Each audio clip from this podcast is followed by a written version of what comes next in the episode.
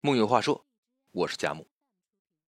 契诃夫曾经说过，人的一切都应该是干净的，无论是面孔、衣裳，还是心灵、思想。眼睛纯净，才能看见美丽的风景；谈吐干净，才能收获更好的友谊；心灵干净，才能不为名利所役。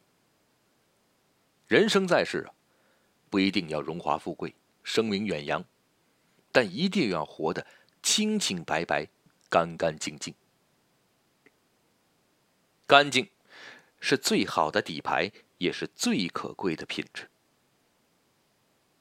好看的人呢，往往不是穿金戴银、浑身珠光宝气，而是仪容干净、举止有度。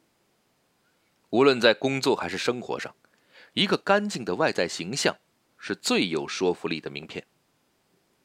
邋遢的外表，让身边的人都避而远之；一个清爽的姿态，不仅愉悦了自己，也能带来更好的人缘。干净不只是一种气质，更是一种生活的态度。记得之前，在老家有一个邻居，这个邻居家呀，经常有客人造访，附近的小孩呢，也总爱到他们家玩。原因嘛，一望便知。你一进到他们家里，映入眼帘的地板摆设，无一不散发着干净的气息。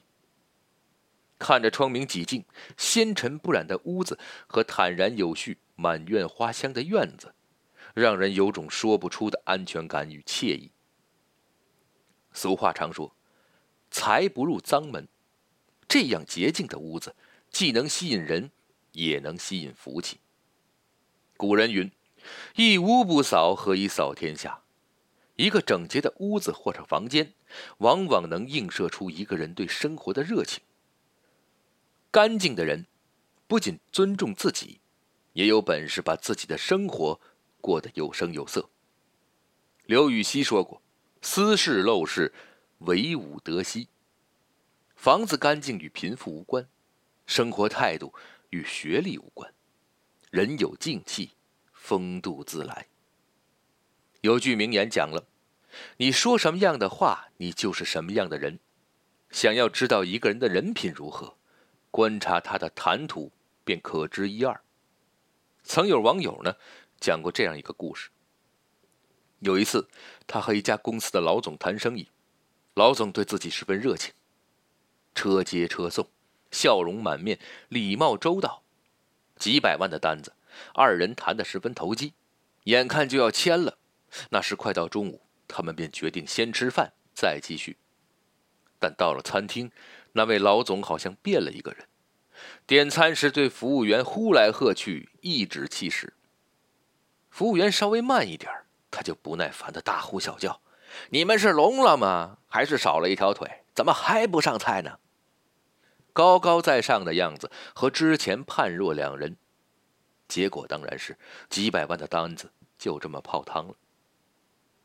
古语云：“恶言不出口，狗言不留耳。”一个咄咄逼人、满嘴脏话的人，不会获得他人的尊重。《礼记》里讲：“水深而流缓，人贵而语迟。”一个真正有修养的人，往往谈吐干净。他们知道言语的力量，懂得顾及他人的感受。生活中总有些人自以为是，一口否认对方，以凸显自己的才能，然后以心直口快来为自己辩护。常言道：“说出去的话，泼出去的水。”自己的口瘾解了，却伤害了别人。好好说话是一种负责任、有涵养的表现。很多时候。话多不如话少，话少不如话好。说话前三思，懂得给人留一份体面。谈吐的干净是一种风度，是不让他人尴尬的体谅，是刻在骨子里的涵养。孟德斯鸠说：“美必须干干净净、清清白白，在形象上如此，在内心中更是如此。心灵干净的人，做事光明磊落。”仰不愧于天，俯不怍于地，活得纯粹，活得清白。杨绛先生一生坎坷，历经战乱、疾病、被迫害与亲人生离死别，却始终不改高洁的本性。在朋友眼里，他生活异常简朴。他的寓所没有过任何装修，始终安之若素。室内没有昂贵的摆设，却只是浓浓的书卷气。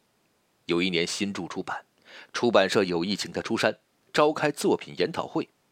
他坦陈：“我把稿子交出去了，剩下怎么卖书就不是我该管的了。我只是一滴清水，不是肥皂水，不能吹泡泡。哪怕世界纷纷扰扰，灯红酒绿，也要在内心留一块净土，不为世事所左右，可以独处静好，可以爱我所爱。不屑闹市竞艳色，乐在幽谷着素妆。”虚名任凭随风去，只吐清香化作诗。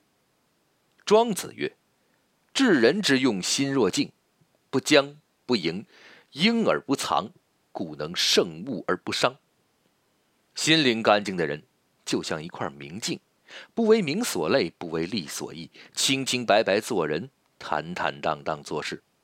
心安，则深谙。很喜欢明朝那些事儿里的一句话：“在这个污浊的世界上，能够干干净净度过自己一生的人，是值得钦佩的。干净的人，如素色的河莲，出淤泥而不染；见过世事黑暗，内心仍然澄澈；遍历风雨坎坷，也依旧保持初心与善意。那一抹干净，是生命最真的底色，也是岁月中。”最美的留白。木有话说，我是佳木，咱们下回接着聊。